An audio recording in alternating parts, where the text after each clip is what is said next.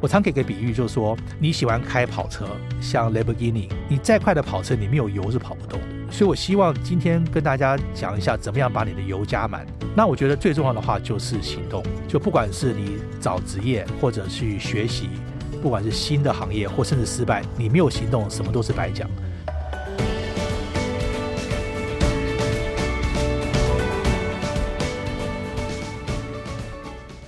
大家好，欢迎来到今天的哈佛人物面对面单元。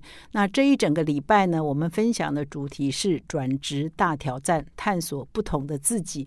一连好几天呢，我也分享了哈佛商业评论上好多篇大师的文章，呃，谈到如何成功的转职。那我们今天的节目呢，真的非常高兴，邀请到纵横华尔街十五年的首席分析师杨应超先生。好，私底下我都叫他 Kirk 啊，所以欢迎 Kirk 来到我们的节目。现场，那克克呢？四十八岁就正式退休了哦，真的好多人都好羡慕。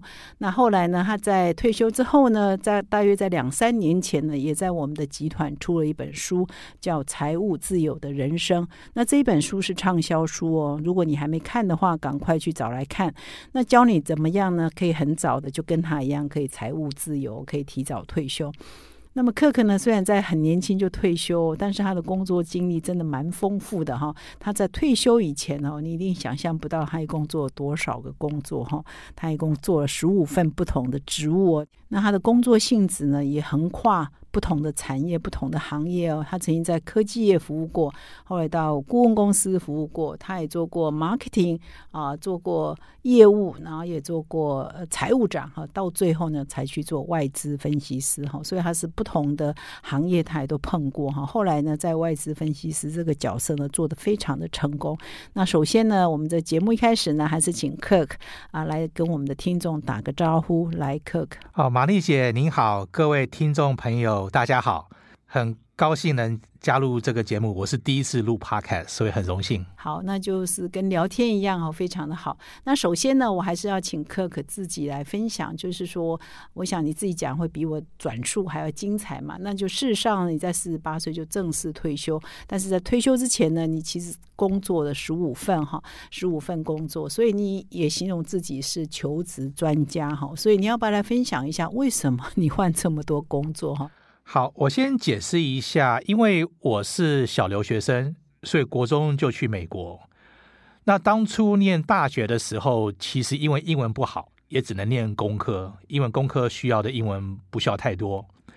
然后我们在台湾那时候，大家就是都被洗脑，一定要想进台大电机系。那美国电机系比较好进啊，所以那时候我们大家就一窝蜂的进电机系，所以想都没想就进电机系。真的。美国电机系好很好进，真的，因为一大堆，台湾就几个好大学，台美国一大堆大学都可以进电机系。那因为也因为英文不好嘛，所以只能念工科。那后来电机系就一直念，从学士，然后硕士，然后就找工作。那我硕士毕业时候运气不错，那时候有十份工作选。那那时候我就选 IBM 去上班。那之前在 AT&T 也做过。那其实 IBM 现在想想是个错误的选择，说老实话，因为那个时候不是很懂。所以玛丽姐有提到我出这本书，我出这本书很大的目的是想跟大家讲一下我错误的经验，希望大家少走冤枉路，也希望我两个小朋友少走冤枉路。那因为那个时候我们做工程师的都比较保守，就希望能找一个铁饭碗。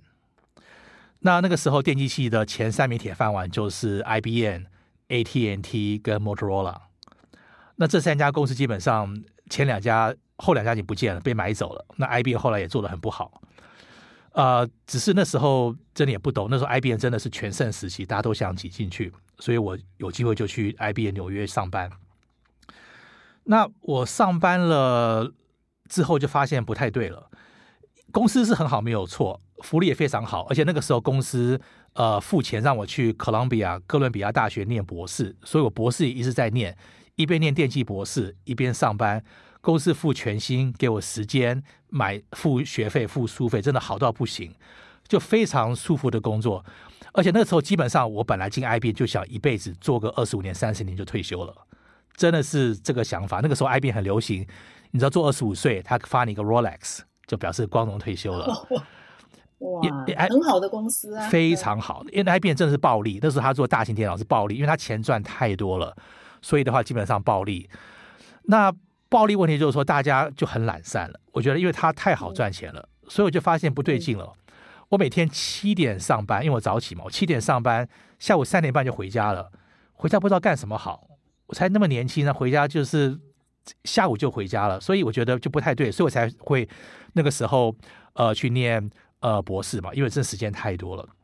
那后来我我同学就是我电机系同学去西岸，他们去像什么 Intel、去雅虎、去 Microsoft 上班，就一聊就发现说。为什么我们 IBM 公司周末的停车场是空的？他们周末停车场是满的。哦，所以我就发现不对劲了。就是我那么年轻，就是那么安逸的工作，我就有点怕。嗯，万一说这个坏习惯养成了，我觉得不是好事情。那最后，那后来我呃电机系念了，后来我觉得呃博士不太想念，就念到呃 MBA。所以我在 NYU 也念过，NYU Stern MBA 也念过，因为 IBM 是福利太好了。那有一天把我敲醒的原因，就是说，一九九三年的时候，IBM 第一次赔钱，嗯，第一次裁员，大家吓到，有史以来第一次裁员。那时候我真的运气很好，碰到裁员这个事情，才把我打醒了。因为我发现我坐我隔壁那个人在 IBM 做了十九年半，就差半年退休，IBM 说裁就裁，所以那个我觉得蛮可怜的。他被裁员之后找不到下一份工作。那时候我就觉得说，我一定要离开这个地方，因为太安逸的工作我无法成长。那时候年年纪还轻，所以那时候我是有被留下来，因为那时候我工资还算便宜了，而且那个时候因为便宜，老板就会留下来。而且那个时候我已经进了芝加哥大学的 MBA，那个时候他公司愿意让我说每个礼拜飞到芝加哥，他付机票，然后付反正都付，芝加哥也不便宜。这福利真的好到不行，我我我公司对面就是高尔夫球场，五五块钱可以打高尔夫球，这太这公司真的暴利。不过他第一次裁员，我就发现说这公司真的长期来，我觉得我看不到未来。我自己来讲，嗯，因为我做一辈子工程师，但钱是不错，那我觉得还年轻去闯一闯，所以那时候我是我是呃自己举手，然后我是自愿被开除。自愿退休了，其实我 我是一个退休的 IBM 退休，我现在还有还有他的 pension 呢，也蛮扯的。哦，这样退休你还没几年就可以退休，这算退休？对，因为他那时候裁员有那个，对，就是好像有优化的一个措施嘛。如果你愿愿意退休，愿意自己退休，优退，因为他在裁员，那我才 二十几岁，二十四岁，对呀，对，蛮扯的。是，我现在还在收，我现在收到 IBA 的电邮，说我的退休金怎么样？哇塞，这真的是好福利，好到爆啊！全世界最棒的，真的好。是，所以那时候大姐我疯了，说你那么好的工作，你去念 MBA，是，你那个呃自己要付学费，对吧？IBM 帮你付，你不要，你没有工作，还还没有薪水，IBM 有薪水。不，那时候我真的报了破釜沉舟的的转换了，因为我觉得真的要好好换一个职业。一，而且我刚。忘记提到，一九八七年我看了一个电影叫《Wall Street》，就华尔街，那是 Michael Douglas 写的，他还拿到那个奥斯卡金像奖。那个电影就给我很大的启发，发现说除了电机界之外，有一个很刺激的行业在华尔街可以做。那去华尔街的话，基本上你一定要 MBA 才能进得去，而且要好学校 MBA。所以那时候基本上那个电影的关系，后来发现 IBM 这个太舒服的环境，我觉得我就是要要换了，要换环境了。所以那个时候，呃，刚好我结婚嘛，所以那时候我就我老婆在 IBM 上班，我就把我把她带进来，我们两个有一个月的重复，那她就上班，因为很稳的工作，那我就去闯，有点像我们投资常讲的股票跟债券的概念啊，他是算债券，很安稳，那我是股票，就是去闯，可能高风险高回报，所以那时候我就搬到芝加哥去，然后去念 MBA。不，那时候我的经验还不够，所以后来我就我本来是 full time 进去的，后来我就转到 part time，因为刚好那时候那个 Anderson Consulting 爱森哲给我一份工作，所以那时候我就是以为跟 IBM 一样，可以一边上班，然后一边上学，因为学费也不便宜，能上个班也不是坏事，而且那个工作其实还蛮不错的。我提这工作原因就是说，因为我做了十五份工作，我发现这份工作 Accenture 以前叫 Anderson Consulting。是我四份工作，我觉得最棒的工作，然后让我学到最多的工作。其实我四份工作最好工作不是高盛，不是花旗，不是瓜克兰，而是这个 Accenture。我那个时候一个小朋友去那边就大开眼界，从一个小工程师到顾问公司，因为顾问公司这个行业其实是很很多人没有听过，也不知道做什么的。而且我刚刚讲，我九一年硕士毕业，普渡毕业的时候，其实公司就给我 offer，给我工作机会，我还没有去，因为真的不懂，真的不懂，真的还好第二次机会进去，那工作真的看到大开眼界。我这工作我觉得最刺激，就是说可以跟全世界最聪明的人一起上班，一起竞争。真的很刺激的，因为聪明人多到不行。然后我可以讲，可以讲很多故事啦。不过今天可能今天时间有限，我就先跳过去。当然有空可以讲很多那边的故事，我学到好多好多东西。那后来也发现说，因为这工作真的太忙了，我们一个礼拜上八十个小时，所以我做了一年半两年就辞掉。那回学校就是念 MBA。那 MBA 毕业之后，我也是运气很好，也拿到十份工作。那那个时候也是因为为了工作的关系，我就。也是放弃了一切，有点像 IBM 离开 IBM 去芝加哥，我离开美国去香港上班，也是为了工作的关系。我好不容易从小留学生到美国，呃，成长，然后买房子、结婚、买车子，结果也是放弃一切，回香港从零开始，也是去了顾问公司。那这个顾问公司叫 AT Carney，这个的话就比较做策略性的公司。这公司以前跟麦肯锡是同一家的，就是类似的工作。那后来这公司被 EDS 买下来，就电脑公司。那你发现我一直跳的原因，就是一直想让自己成长，呃，有不同的机会。呃，当然薪水是个原因，不过我常讲就是说钱永远是原因，之钱不是钱，是前三个不永远不是第一个。第一个应该是你工作的发展、你的前途或者一些机会。所以后来我九八年我就是呃工作公司有机会让我到北京去管整个中国的业务。我以前没有做过业务的工作，所以我从顾问就跑到做业务去了。业务我觉得是个很好的经验，尤其在中国那时候，中国刚开始就很大的经验。所以我就是有点像抛家弃子，就一个人跑到北京去，每个礼拜飞，是蛮辛苦的，一一年多。就是很多人会觉得，就是说太安逸的工作不能待，为什么？我想问你。第二是说你在 Accenture 也学到很多，你刚刚讲说你一辈子最棒的工作就在 Accenture，那为什么又要离开 Accenture 呢？好，我觉得。那个人没有英文叫 comfort zone，就是你你舒适圈待久了，你很难进步。因为我们大家都懒，其实我是最懒的，懒到不行。没有人逼迫我是无法成长的，所以我觉得就是环境一定要跟聪明的人合作或竞争才能进步。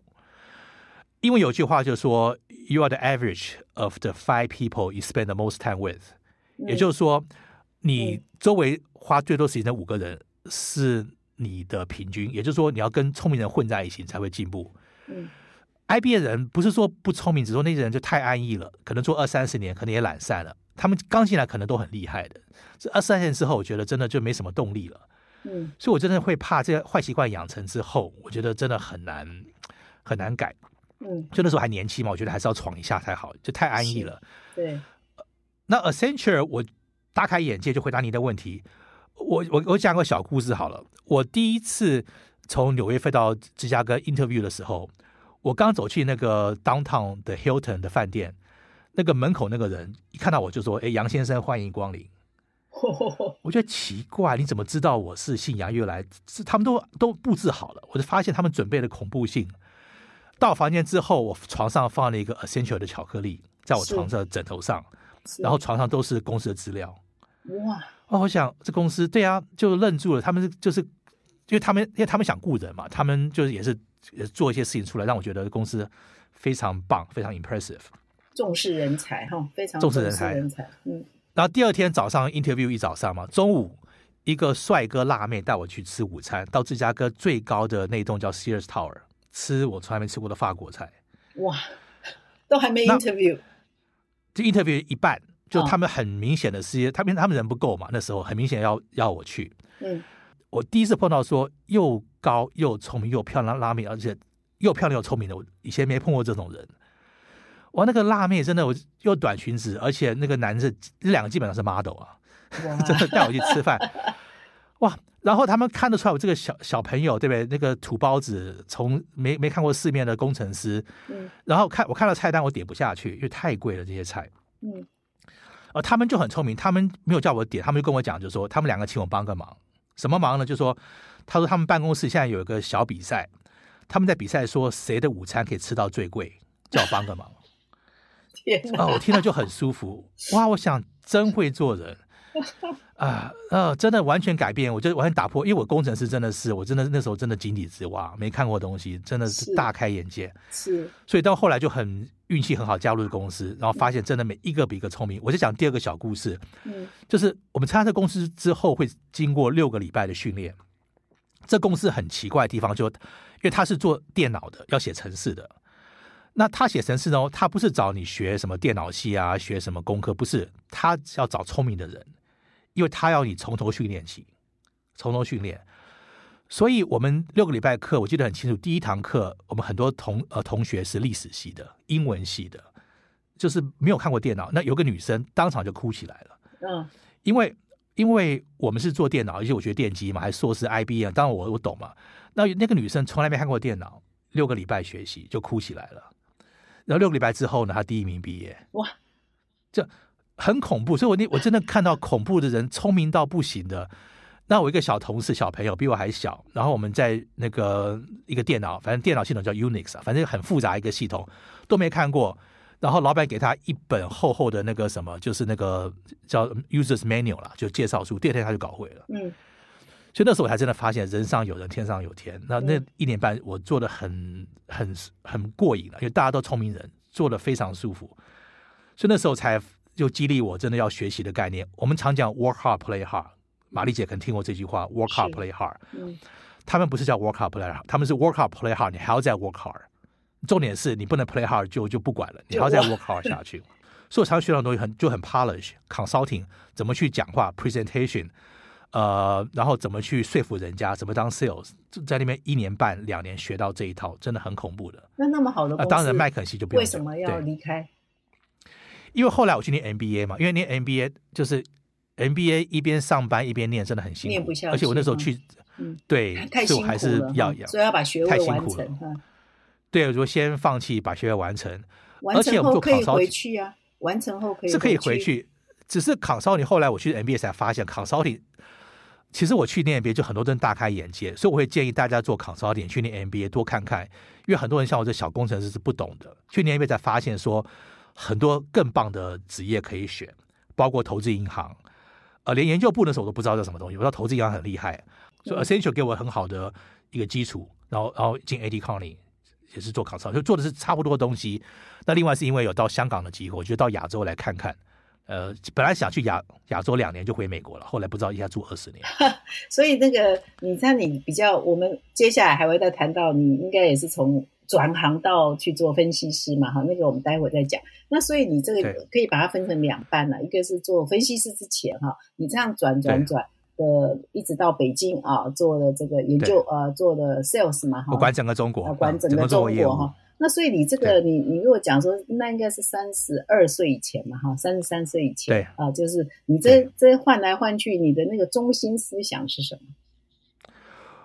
我是要东西要学越多越好，嗯，因为换工作有个名词叫 transferable skills，就说你可以带走的一些能力。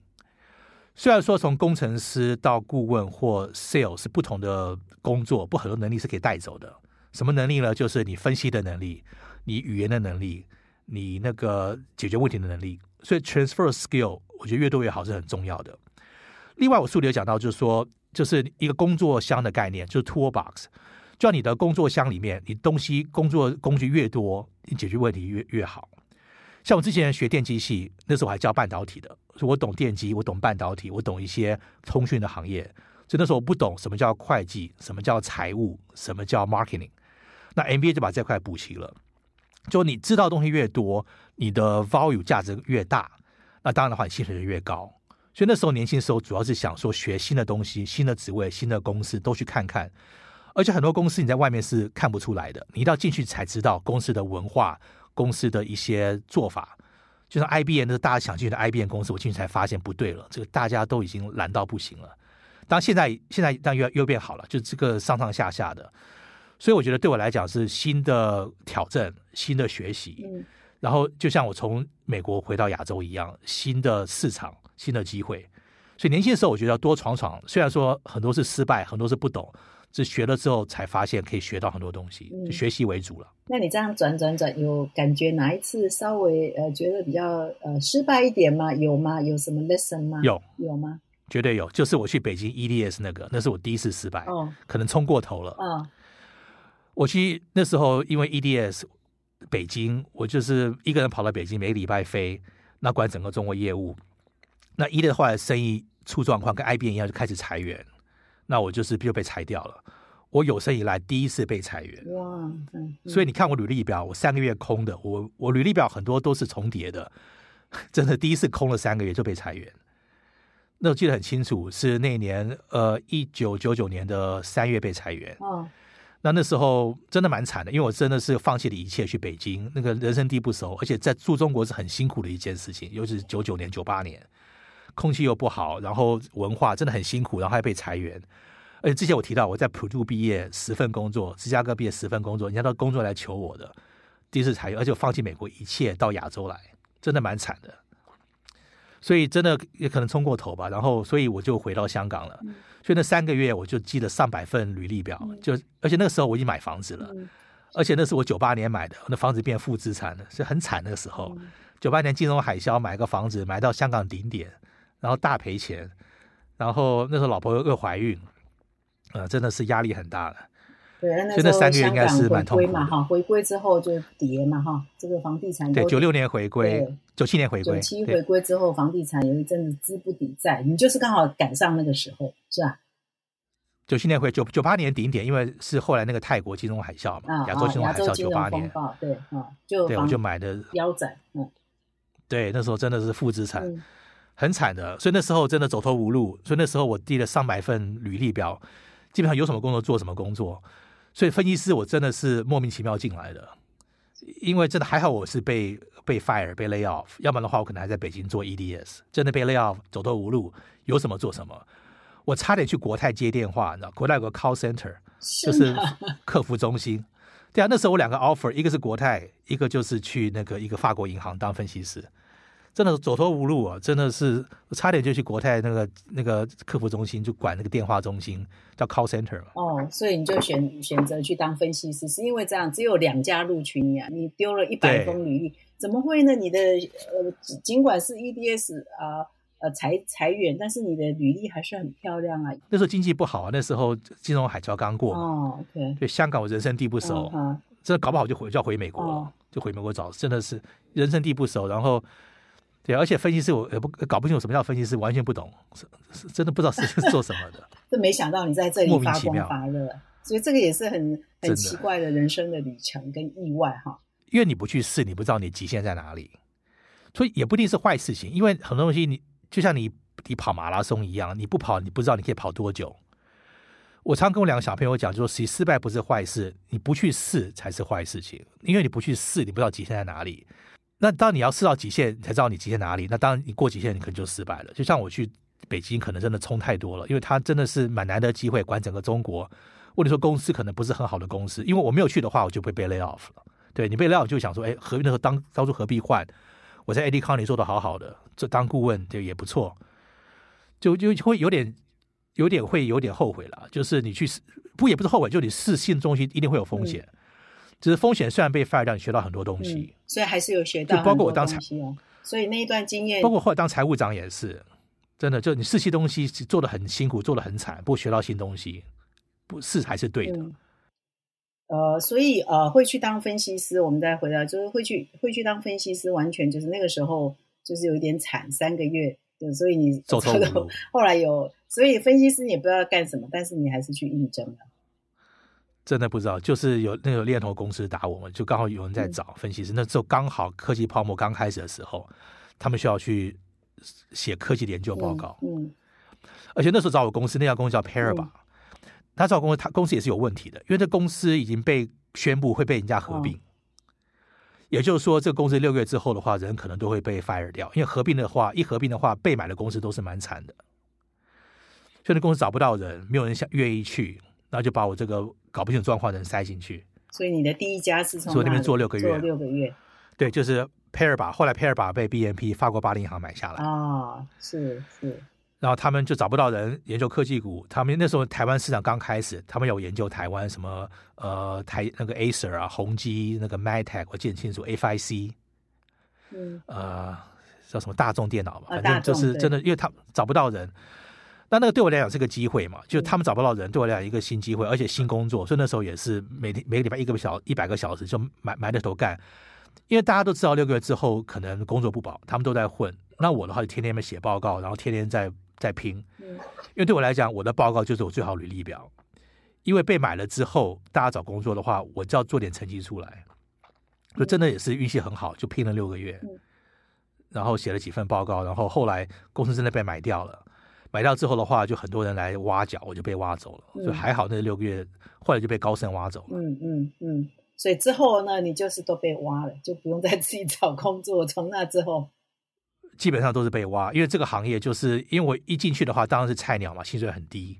那他们挖你的话，基本上他们可以付比较好的薪水。嗯嗯，那就是反正就越挖越高，就越来越跳，就是很多机会出来，刚好也是科技泡沫了。嗯，所以这又是一个一个转职的经验，就是哇，完全进入一个完全陌生，也不知道在做什么的。你怎么可以在那边 survive？而且到最后，其实你做的非常非常的出色。你就是做这个分析师做到这个 top 哈。呃，你要不要分享这个经验是怎么？好，我我觉得第一个的话就是圣经有有一句话嘛，就是可能神帮你把门关起来，不开一个窗子。也就是说，永远有不同的机会，就是你不要放弃。永远的话，就是因为有一句话啦，就是那个 life，a life is happening for you，not to you。中文可能就是说，事情发生是为了你发生，不是对你发生，而是为了你发生，就是 happening for you, not to you。这个是我上的励志课嘛，这 Tony Robbins 讲的这句话，我觉得很有很有意义。就很多事情发生，可能不一定是好的，只是发生之后你会发现这个事情是帮助你的。可当下可能很痛苦，可能被 fire 啊，可能有人呃离婚啊，或者是不同的事情，可能车祸，反正不同事情发生，后来你发现这个事情对你。其实长远是好的，这个事也是我被还要被 fire 掉才进这个分析师行业。所以第一点，事情发生不要太气馁，因为是有它的原因，可能冥冥之中是有原因的。那第二个，我觉得你自己准备好，就机会是给准备好的人。你可能听过有人讲这句话，就是说，呃，你的准备加上机会就是你的运气。嗯，所以运气是给准备好的人发生的。嗯，因为分析这个行业虽然我不懂，后来发现他需要的一些技能我都有。什么技能呢？第一个，因为我是科技分析师嘛，他们要找学工的背景，电机当然最好，我好学电机，而且我还是硕士。嗯。第二个，他要在产业有经验的，我刚好在 IBM，我在 ED 做过产业经验，就这么巧，我又学电机的，又有产业经验。另外，分析师你要懂财务啊，我刚好有 MBA，对不对？Accounting 我三年不用都记得很清楚，Accounting Finance 财务又懂，产业又懂。另外的话，你还会讲英文，很多台湾很优秀分析师英文讲的不是不好。还要讲英文，刚好我是外国回来，还要写。最后的话就是我们要做 marketing，什么是 marketing？就是要去 sales。我刚好在北京做过销售的经验。嗯，因为报告写完之后，我们要去做 road show，做路演，要去把我们的 ID 要卖给别人。所以运气真的很好，他需要的一些技能我刚好都有，所以才做的很顺。尤其我 consulting 的话，做 presentation，做 powerpoint，做这个东西是非常熟悉的。所以就真的运气很好，就不知道哪里这么好的职业，刚好我都有他们需要的东西。因为通常他们找分析师的话，像我找分析师，通常的话这五个你有三个就不错了。很多的我们找产业工程师来，我们教他会计，教他财务，或者我们去台大什么会计系找教他产业，这两个都有的，真的少之又少。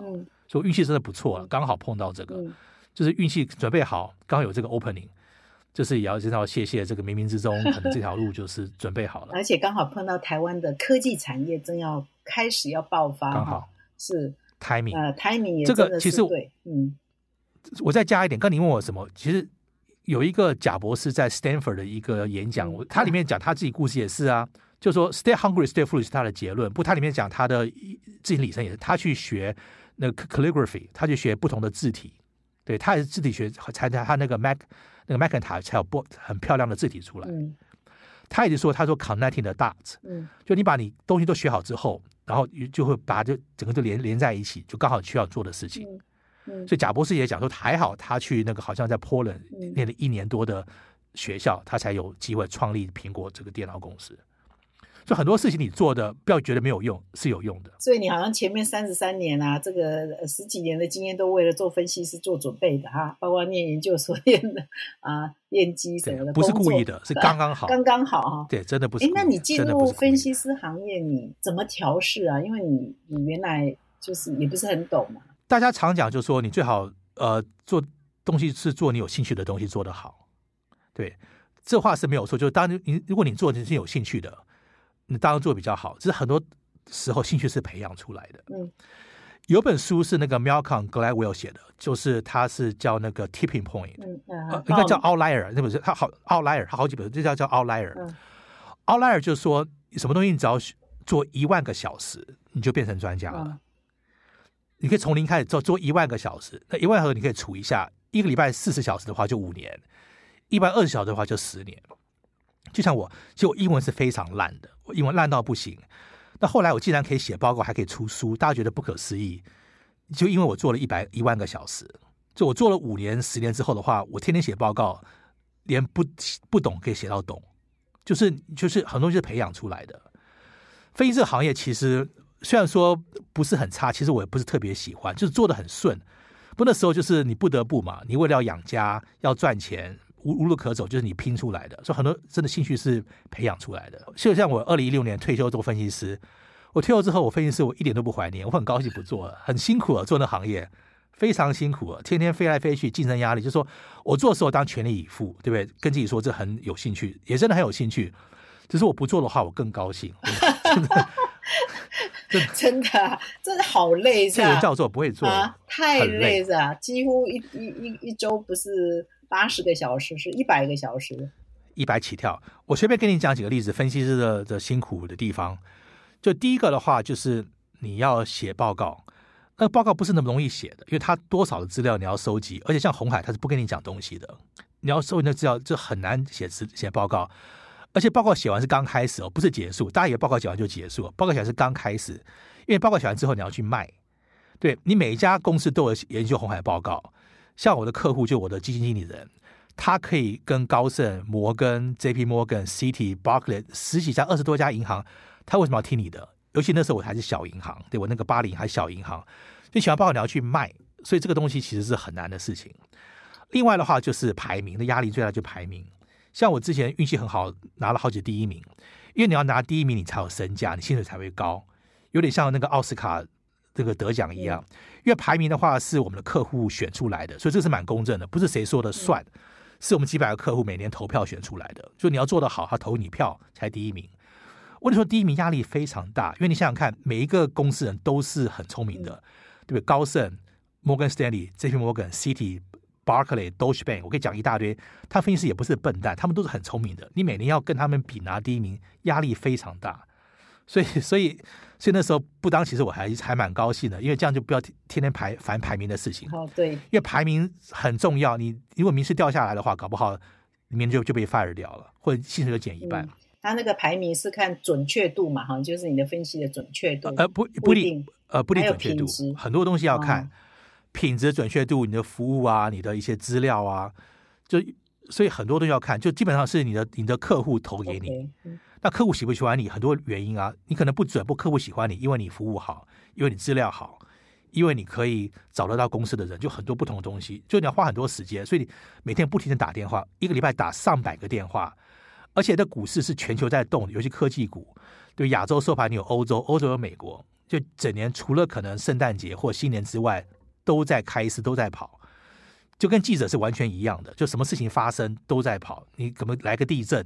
地震一来，台积电什么什么什么，那叫什么 Crystal 什么 Tube 啊，就是这工程什么停工啊，什么像上海对上海一封城，我们就要写报告了。封城对什么 EPS 影响啊，产品影响，是没完的，很累的。是而且天天调时差，我们去全世界跑透透去做路演，去欧洲去美国，一天开八个会十个会，你要调时差，你还要飞飞机，然后有时候万一一感冒就很麻烦了，因为我们每个会都要讲话嘛。有一次一开始感冒，我喝了两个礼拜的咳嗽药水当水喝啊。每个会前喝咳嗽药水，要不你一直咳。卖命的，真的很辛苦。卖命的工作，真的卖命。所以你是体力很重要。所以刚刚一开始那个那个 Kirk 讲说，你自己是懒的人，事实上你是非常勤奋的人，真的非常努力。被逼的，被逼出来。被逼出来。听众分享说：“哎，克要来上我们的节目，他也是很认真哈，听过我们过去所有的很多的 podcast 的节目。那我现在要再补充是说，哎，那你啊进入分析师这一行这么辛苦哈，你会不会想说，这实在是不合理啊？我就不要做啦，真的，对不对？实在太忙了吗？是很忙，不过我觉得也是蛮好玩的。就第一个，我有机会跟每个公司就是做一些分析，因为刚好我有产业经验嘛。”所以有成就感了。就那时候我在高盛发写了第一份红海跟华硕的报告，那我是全市场第一个发现宏达电出他的报告。两千零二年三月，我记得很清楚。那时候我预测了七个涨停板，就真的涨了七个，就停在那里。我是香港富士康上市写第一份报告，就对我来讲是有些成就感，就是我发现报告，而且我做对的推荐，帮客户赚到钱，所以来讲是有点成就感了。因为这个是蛮高兴的。另外也是跟不同的呃客户呃有来往，不同的国家，对我来讲，我学到很多不同文化的东西。因为其实我这个人是蛮封闭的，我真的是宅男。我讲真的，如果没有的话，我天天塞在家里，而且我语言能力是最差的。我还好早点去美国才学到英文。你看我香港住二十多年，我广东话不会讲，我才开玩笑。我我台南住七年，台湾话不会讲，我语言能力是很差的。还好有机会，真被逼出来的。那我文化也是很差的，因为我真的是宅男，就就是还好我有机会到香港学教香港文化，后来巴克雷学到英国的文化，学到欧洲的文化，学到日本的文化，就跟不同国家人交往，真的学到不同的东西，真的大开眼界。嗯，所以对我来讲，成长是蛮多成长的机会，而且全球飞透透，你常常飞就知道说你一飞很多不确定的东西，不管是班机延后啊，或者出什么问题啊，就是不同国家不同的文化，然后。所以我觉得真的学到，就看的东西多了，学到不同的东西。另外，另外就是美食啊，因为我是金牛座，我很喜欢美食。所以你出国，我们我们被就找美食。对，我们被强迫的，被被强迫要带客人去吃好的，不是我想吃，是客人想吃。然后被强迫要学到红酒，因为我法国银行的话，他每个礼拜五下午教你红酒怎么喝，怎么选。是啊，所以学到不同，就是我们带客人去吃饭，对，第一个要吃好的，然后。要吃喜欢客人吃，而且你点酒不能乱点，点太贵又不行，点太便宜客人又喝不起。就是你要懂酒，点什么菜配什么酒。所以那时候是学到不少东西，就是这也大开眼界了。所以我觉得这个辛苦是辛苦，不过就很多机会。嗯，对你飞飞头等舱住五星饭店，像我那个君悦饭店，我常讲我是终身的钻石卡会员。哇，终身就是说我住了超过一千个晚上，哎，我就是光君悦就住了快三年了。还有别的饭店就不用讲了。嗯嗯，对我国泰飞了两百五十万英里，就全球两百五十万可以飞一百圈吧。就就是这怎么就是很很难的经验？你趁年轻的，你有体力去到处跑，嗯，然后看到很多没有没有机会看到的东西，而且我就交了很多好朋友，很多文化的东西，真的像很多日本、欧洲很多东西以前是不真的不懂。嗯，像我这种土包子，后来才学到很多好东西。所以我觉得这个工作就像顾问是一样，管理顾问是一样的道理。我觉得年轻人多看看，多学习，有很多东西不是你聪明不聪明，根本你没看过。嗯，就是我常给个比喻嘛，像魔术师，魔术师变魔术觉得很厉害，嗯，问他教你怎么变，你就觉得不厉害了，因为他他不他跟你讲一些秘诀，真的没也没什么，只是你没看过而已。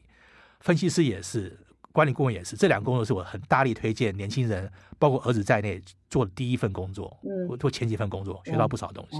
第一份啊，第一份就做这个，就可以大开眼界，然后再去定管理顾问啊。OK，对，管理顾问，像我儿子大学毕业，他家他家做管理顾问。嗯，他很听话，真好。So far，还算听父亲的建议哈。所以那个克格呢，在这个分析师的领域呢，其实才做十五年哈。但是听你这样，好像比人家三十年的工作还辛苦这样。对，就是一个礼拜一一个礼拜一百个小时起跳嘛，一天当两天用。嗯。呃，也是压力大了，而且还是把事做好了。其实玛丽姐认识我就知道，说其实我什么时候把想把事情做好。对，反正要做的就做好，不一定拿第一名，至少你把该做的事做好。那我再来请教一下克，就是说，事实上你开始做分析师之后，我觉得你也是有独到的眼光嘛，哈，就是你那个时候红海才刚要呃有知名度，才刚刚受瞩目，哎，你就是开始研究红海，宏达电也是，就是哎才。哎，也是刚刚要冒起来，哎，你就挖掘了它哈，所以你这个是什么样的能力啊？可以有这种慧眼识英雄的这种能力，知道说，哎，这个题材是不错的，这个要怎么训练？这些都是管理顾问教的，嗯，都是管理顾问。那时候我在 Accenture，在 AD Carney，基本上就是 McKinsey 那一套，BCG 那一套。管理顾问好处就是说，让你怎么样去发现哪里是问题，让你怎么 frame 一个想法，嗯，然后让你一些叫 hypothesis testing，就是假设性的找资料。我觉得管理顾问的三四年真的是非常好的训练，而且我觉得管理顾问人真的比投资银行人聪明很多，这是没话讲的。是吗？投 真的 真的，投资银行可能可能钱多一点，不过你讲人的。才能，我真的讲会得罪人，但我但不是每个都这样子，就是我个人经验了。你个人体验，我个人体验，这管理顾问真的聪明到不行。因为你想想看，管理顾问就是说，我们每三个月做一个新的 project，那每新的 project 基本上从零开始，也就是说的话，你一定要很聪明，而且要学习的很快。我给各位打个经验，我在 AD n 里做了四个 project，第一个的话是运输公司，通常我们 client 人是不能讲的，就运输公司。我拿什么运输公司的背景呢？对不对？我从零开始，我三个月要把整个产业给学透透，而且三个月之后我还要给一个给一个 recommendation，给一个建议。哎，我建议是给公司的 CEO 呃 CEO CFO，对，人家在这产业混了几十年，你一个小朋友去，如果你讲不出来，马上会被被 K 的。所以我觉得管理顾问你要要学到很快的东西，从零开始，所以你要学怎么去学东西。我第二个 project 是那个是那个美国一个零售商，有点像沃尔玛这些公司，我去做采购，对不对？我 我哪懂采购呢？也是从零开始马上学起来，三个月。我第三个 project 是汽车公司，一个日本汽车公司，对我我会开车啊，我今天叫我去卖汽车，所以真的就是说是要学，是管理顾问学到很多，你压力大，学新东西，你你要学会怎么样去用你的时间。怎么去 frame 的问题？怎么去 focus the structure 你的一些 hypothesis 要跑？我第一次是做 pharmaceutical，我还做个医药的公司，做药品公司。所以我觉得这三十年经验真的让我学习到很快。所以你问我怎么找到红海啊？什么什么那个呃宏达利，就是说我看那个公司，就是我们去看个问题的角度会不一样，会从不同角度去看，从上层到下就 top down bottom up，从左到右，从他的客户，从他的。呃，竞争者就不同角度去看的话，然后找到问题的话，一个叫 T model，就整个就研究下去。就是我觉得真的在管理顾问学到这些技能，在很短的时间学到一个新的东西，马上找到问题的所在，找到一个问题的答案，而且很多不同的答案，option A、B、C、D，呃，不同 scenario，不同的东西，就是 worst case、best case 啊，然后这个东西都是那些训练出来的。所以那个拿那个来做分析师就很简单了。哦，所以有那个经验再来做分析师很棒。所以你挖掘红海是怎么挖掘的？对，就是说，因为那个那个时候高盛要进台湾市场，那台湾市场的话，就我们要找公司就可以让外资买的，那就是我们开始 frame frame 这个问题。问题就是说，哪一些公司外外资会买的科技公司？那我们就 frame 的话，第一个要找那个市值大的。Market cap 大的，对，我们就去一拉拉五十个出来，从大牌到小。第二个要朝交易量大的，因为外资要有交易量，然后开外资持股。就找的话，就几个公司有可能可以学习。而且那个时候，因为那时候的分析师都是老外，他不会讲中文，所以那时候他只会只只会看上游的公司，像什么台积电会讲英文嘛，下游的话只会讲中文的根本就没有，所以刚好就有这个机会。像那时候我写华硕，写红海。包括那时候，Acer 就是那些一定要懂中文，你看很多很多资料都中文嘛，中文资料。所以那时候我们找一些，就是所以你问我怎么找，第一个我找一些外资会买的，第二个找一些我我有那个竞争优势的。我竞争优势是说老外看不懂中文，我看得懂，就讲是个竞争优势。所以找一些别人没有的，而且第一个发掘。那红海的话就很容易，因为他做的产品都是以前我认识的公司，他做电脑对，做零件，就这个我产业经验就很重要了。然后我讲红海它不透明嘛，问你说他的客户我都认识啊，他竞争者我也认识，这样整个兜起来，就回到贾博士说 connecting the dot，你把那些数字都抓到，然后你把整个线画出来，就整个图片就出现了，就发现这个公司是不错的。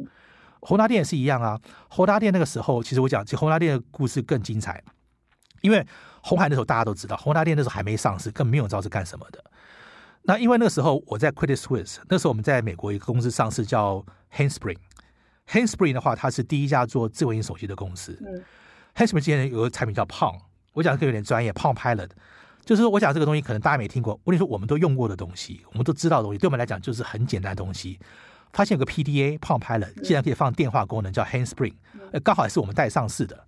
我记得老板那女生还叫叫当娜，我们都记得她，所以我们就有这个优势，我们有美国的资讯，然后一带到台湾来，发现这个 HD 那个产品叫 XDA，你看二十年前我还记到现在 XDA，所以因为这个东西一看就惊为天人，因为我们一懂就知道这东西出来不得了的。呃，所以当公司一定会涨嘛，而且那时候他的团队像那个什么左火土，他们都是从 Compaq 来的，对 Compaq 从新加坡的 Compaq 团队做 iPad，然后他们那个产品那时候发现只有德国的 T-Mobile 在卖，我出来特别飞到德国参加他的那个展，就是那个 c e n 去看他的产品，所以我们有有美国的资源，公司愿意让我花钱飞到德国去看一个产品，然后我自己用过这一兜起来，然后所以才有办法在上市第一天，应该三月二十二号吧，二零。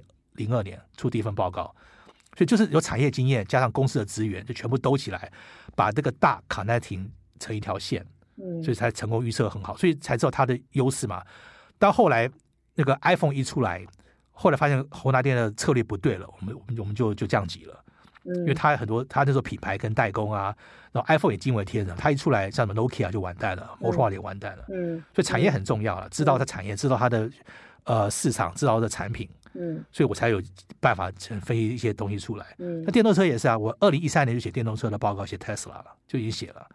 就我们很多其实早就看到了，所以我们一定要看到别人看不到的东西，嗯，要领先整个趋势，才能找到好的股票。嗯，我也跟听众分享哦，因为当初呢，呃，克克出这一本啊呃财务自由的人生，一开始呢，我觉得克克中文没那么好，可是他们越写越好，后来还可以出书哎。所以中中文，因为你是小留学生嘛，是十三岁去美国。实际上这个年纪，很多人去美国，哎，中文都忘光光。不要说可能还会 conversation 而已，就看也看不太懂，更不要说是写。所以这书是克克自己写的，我也是非常佩服他。这又是怎么做到的？因为你的后来都发展英文去的嘛，中文的能力是怎么样在加强的？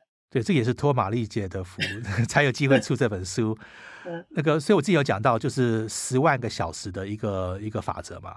什么东西只要多做，就就熟悉了。就是没什么秘密，就是勤劳多做，然后就是兴趣培养出来的。我在天下文化之前出了两本书，那是财讯出版社出的，也是很感谢那个那个谢金河社长让我有这个机会。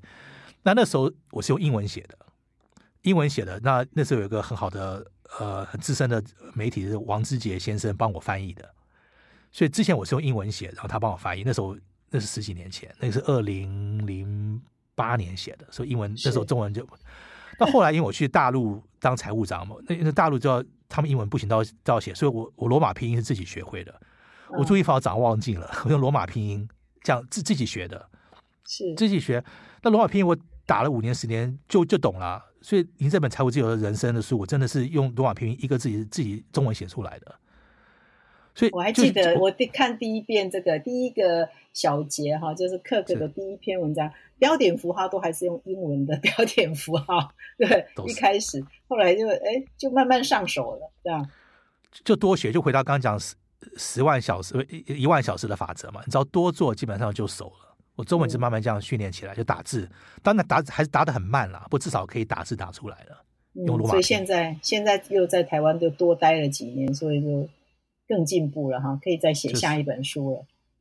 呃，其实我有在计划，有在计划，是要预告一下哈。克克的下一本书也快出来了哈，也正在进行了。不要讲快出来，这样压力太大。那我 我们这一但回顾到现在，听众有没有觉得说，哇，这个克克的经验真的是？太精彩了，而且每一段呢都是有一些有蛮多的 lesson 啊，或者是启示可以给大家哈。那我们这一周的主题谈转职大挑战嘛，探索不同的自己哈。所以你也会经过你这十五个十五次的转职的经验，综合而言，你会给一些年轻人也好，或者是想要转职的人一些什么建议呢？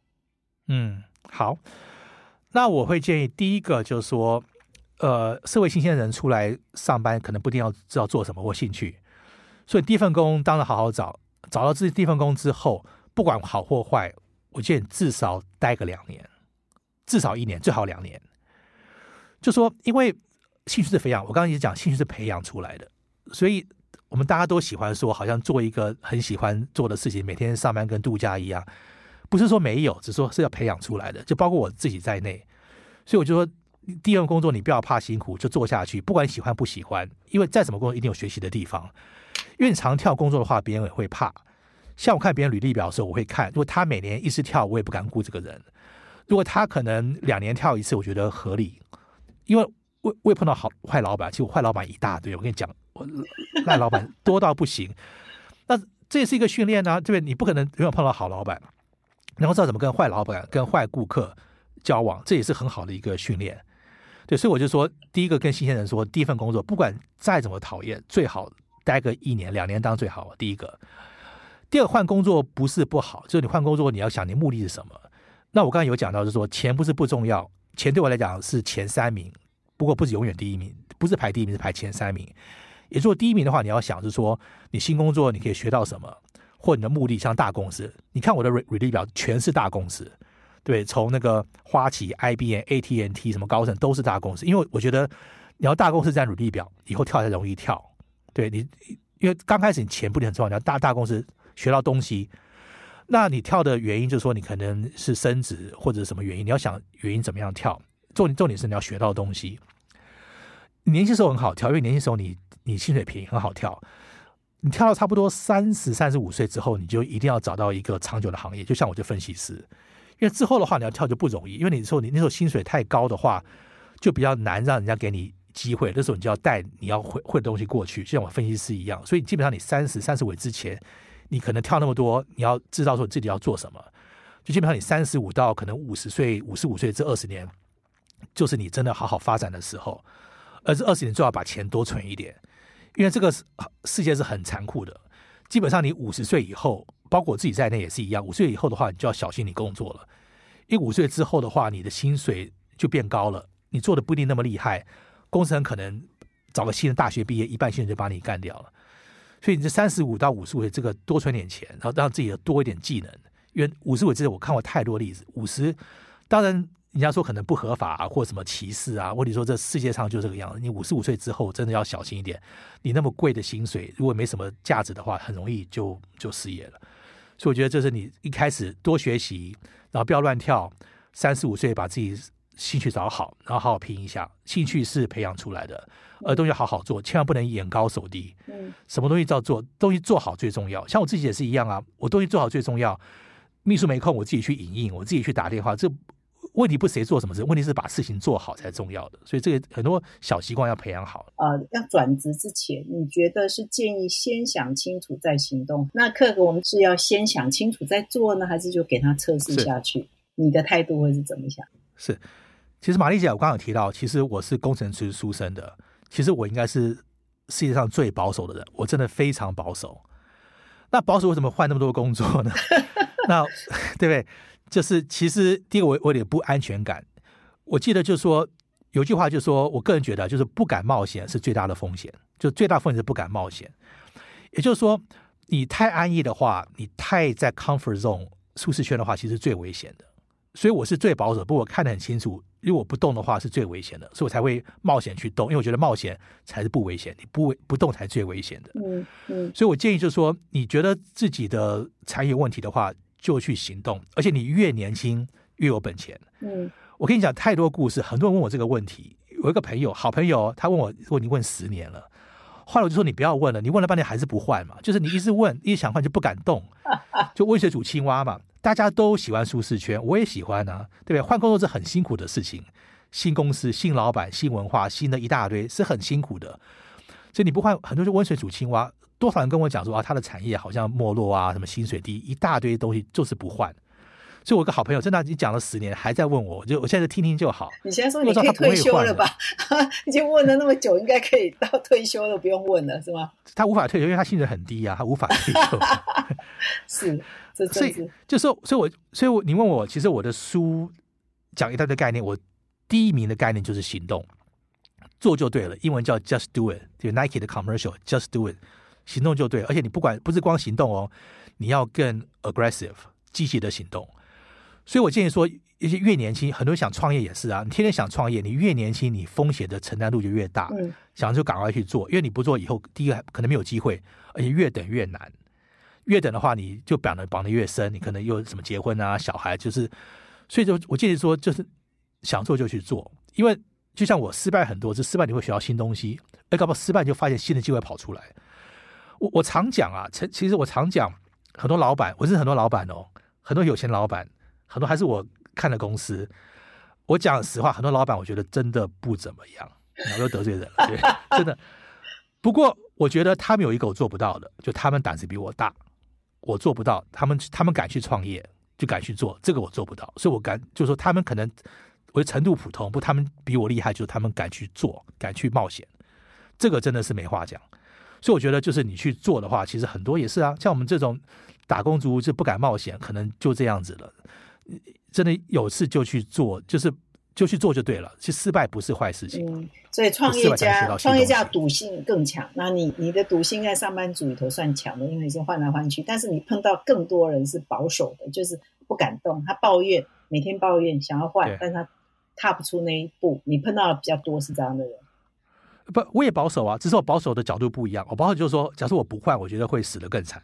我是这样想的，因为因为这个船沉下去了，对不对？那我觉得赶快跳啊，那就是温水煮青蛙嘛。我看到温水了，我看那个比较远了，我看到温水会变热水，我就先跑了。那别看你只看到温水了。是，哎，克克，你出了这一本《财务自由人生》也快三年了嘛？哈，这本书其实蛮畅销的，一直都在畅销排行榜。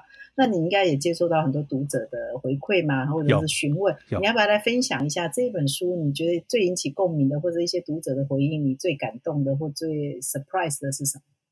我最感动的就是很多的父母跟我讲，他说他希望他知道这些秘密，包括我在内也是啊，因为我没有高人指点，没有跟我们讲这些秘密，我全部写出来了。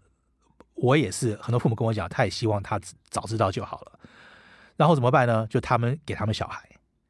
所以你看，我这个书前面，我第一页我就说，我这个书是献给我两个小朋友、两个小孩的。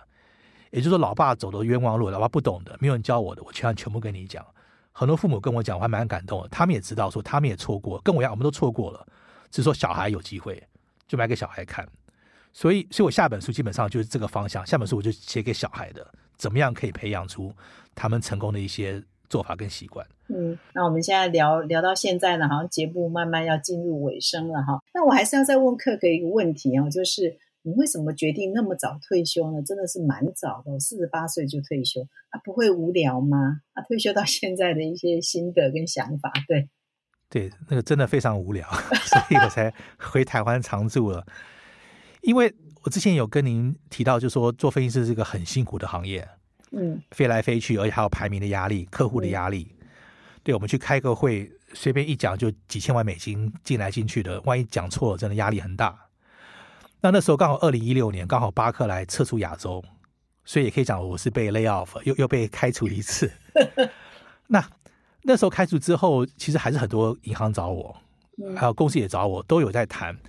不后来的时候，我觉得真的是很累了，而且那个时候就我就开始在学习财务自由这个题目了。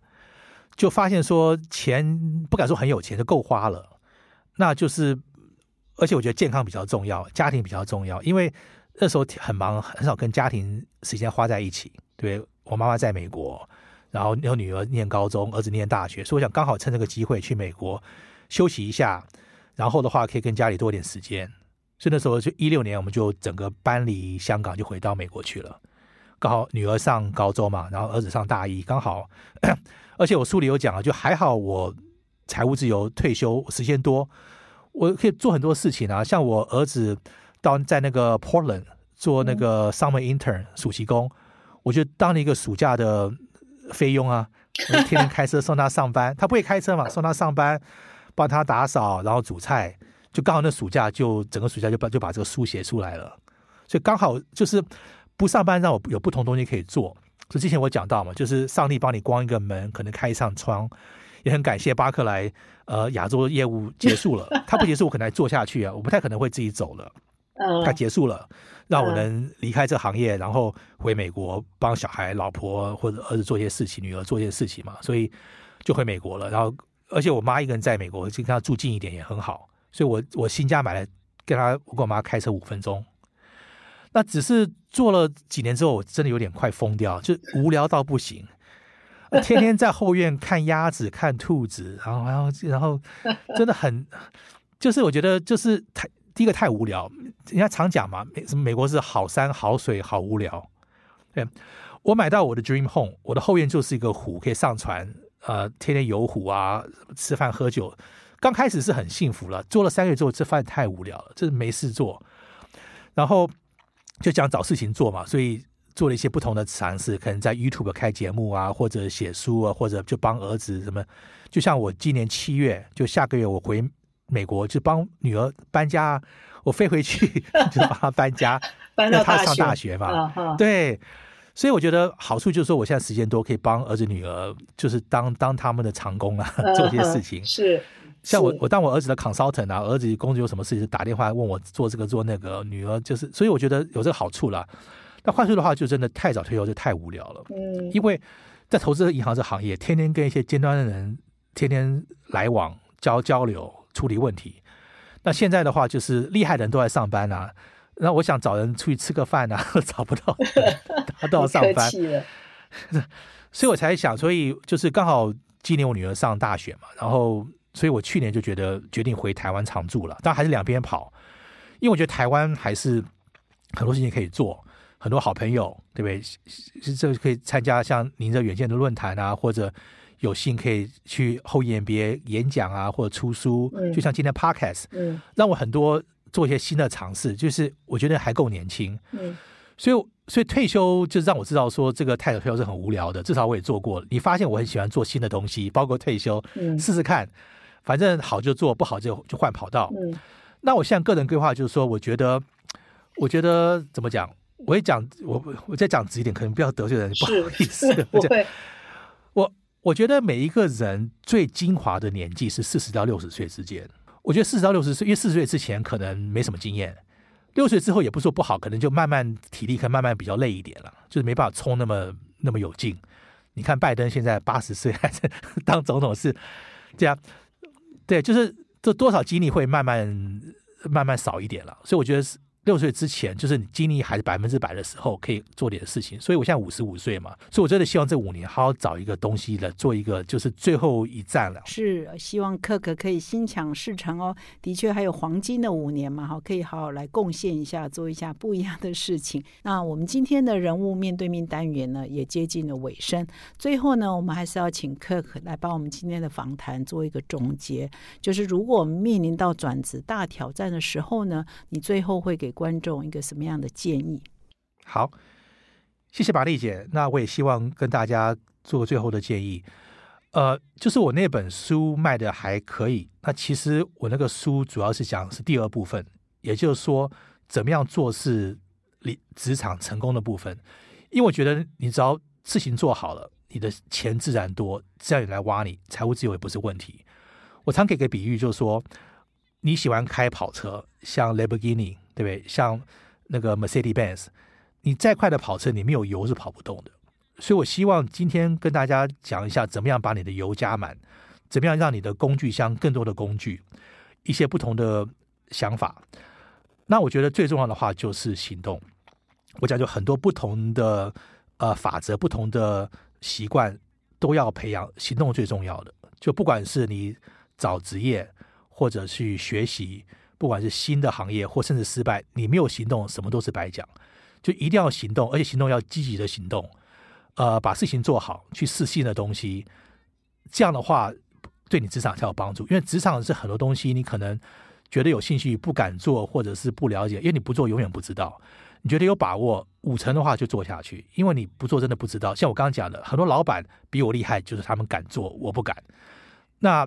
大家对职场有兴趣的话，就是不要怕。当然不是乱跳槽的意思，只是说你觉得你可能现在的无法发展、不能成长，或你的行业不好的话，就不要怕，勇敢的去做下一个尝试。因为你原越年轻，你的风险越小，你越等越难做。